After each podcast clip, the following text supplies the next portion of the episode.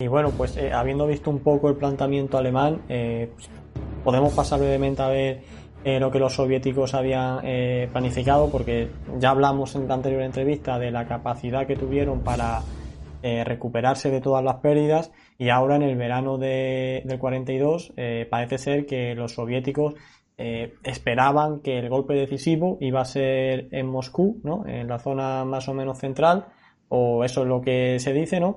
Y el Frente Sur, que reciente, bueno, yo leí, ¿vale? Esto yo lo, he, ido viendo, de que antiguamente se pensaba que la resistencia en el sur, en el Frente Sur soviética, había sido bastante débil, pero cada vez eh, se es más consciente de que esa resistencia en el Frente Sur fue bastante intensa. No sé qué puedes comentar con respecto a esto. Bueno, mira, lo, primero es que eh, no debemos olvidar de que los soviéticos también a veces pecaban de un optimismo disparatado. Y después del tremendo varapalo que le han dado a los alemanes en el invierno, ellos consideran que van a poder seguir las ofensivas eh, en el verano, perdón, en la primavera y en el verano del 42. Es decir, no piensan en absoluto, piensan en quedarse quitecitos esperando a que les den golpes, ¿no? La prueba más evidente la tenemos en, el, en la ofensiva que lanzan en la zona de Kharkov, y que va a tener un final desastroso para ellos, ¿no? Otros intentos a, menor escala también se saltan con, con, estos fracasos. Es decir, los soviéticos pensaban ellos que iban a poder continuar eh, atacando durante el verano, primavera y verano del 42 y que podrían así, digamos, rematar la, la faena que habían iniciado en el invierno. Bueno, aquí, por mucho que la Wehrmacht haya sido vapuleada y que haya tenido estas importantísimas eh, bajas, demuestra que sigue teniendo un nivel cualitativo superior al ejército soviético. Eh, si repasamos brevemente, de, por ejemplo, de norte a sur, vemos que esa profunda penetración que habían logrado en el, en el sector del Volkhov, justamente al norte de la división española, porque lo intentaron por la división azul y no, no pudieron, pero al norte de la División Azul lograron una profunda penetración, eh, estoy hablando de unos 90 kilómetros, en dirección a Leningrado. Bueno, los alemanes la contienen y los, los cercan y los, los, los, los aniquilan. ¿eh? Los soviéticos en este caso han actuado con bastante agilidad, me refiero que cuando han sido conscientes de que, les de que no podían seguir eh, por el, el, ataque hacia Leningrado, han decidido con muy buen criterio sacar a esas tropas pero los alemanes se les han adelantado y les hacen otra otra otro cerco muy importante ¿eh? y la bolsa de, del Volkhov, la llamada bolsa del Volkhov, se transforma de ser una, una esperanzadora ofensiva en una dramática bolsa.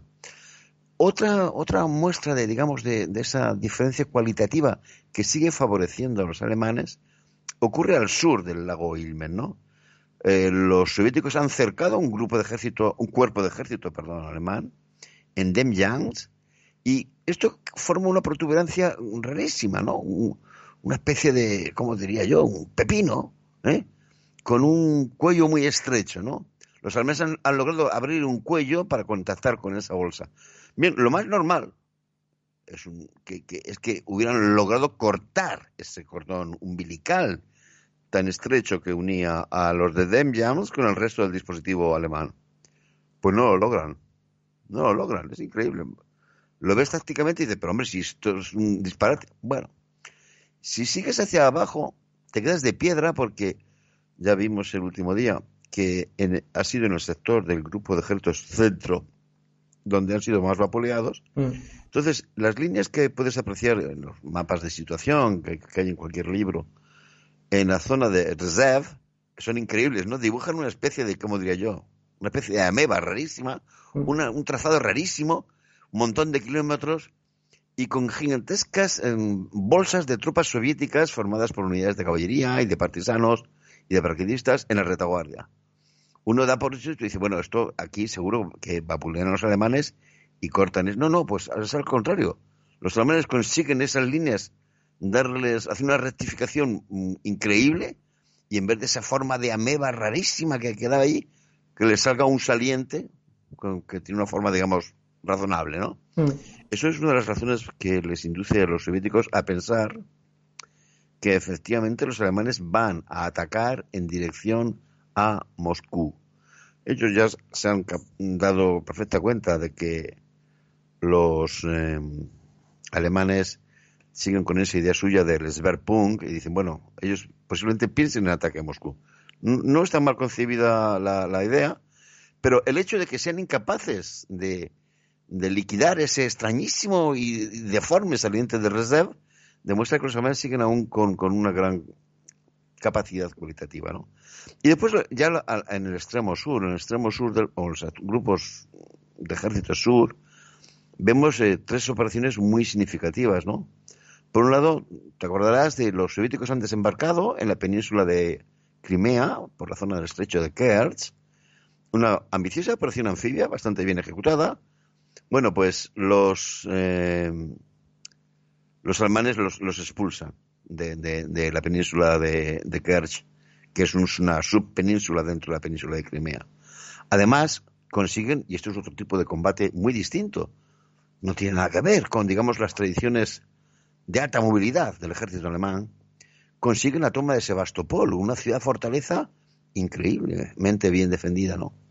Pero lo que más impresiona a, los alemanes, porque esto es la batalla que a ellos les encanta librar, ¿no?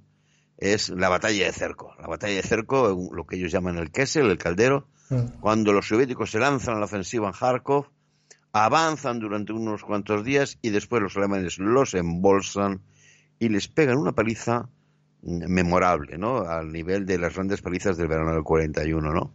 O sea que sí, bueno, eh, los soviéticos han pecado de optimismo, la, máquina alemana sigue siendo muy, muy de temer, eh, se han metido en demasiados berenjenales sin poder controlarlos todos y los alemanes han sido capaces de solucionar situaciones muy dispares, eh, penetraciones enemigas, cercos de sus propias tropas, eh, rectificaciones de línea, asaltos a fortalezas, bueno, tienen razón para tener una cierta cantidad de optimismo, una cierta dosis de optimismo del año, de cara al año 42. Aunque eso sí, ¿eh? en el año 42 ya no piensan que vaya a ser una campaña de seis semanas. ¿eh? Están convencidos de que hay otra. Este, la guerra ya es muy distinta porque aunque aquí hoy queremos hablar del frente del este, la guerra es la que es. La guerra es la que es.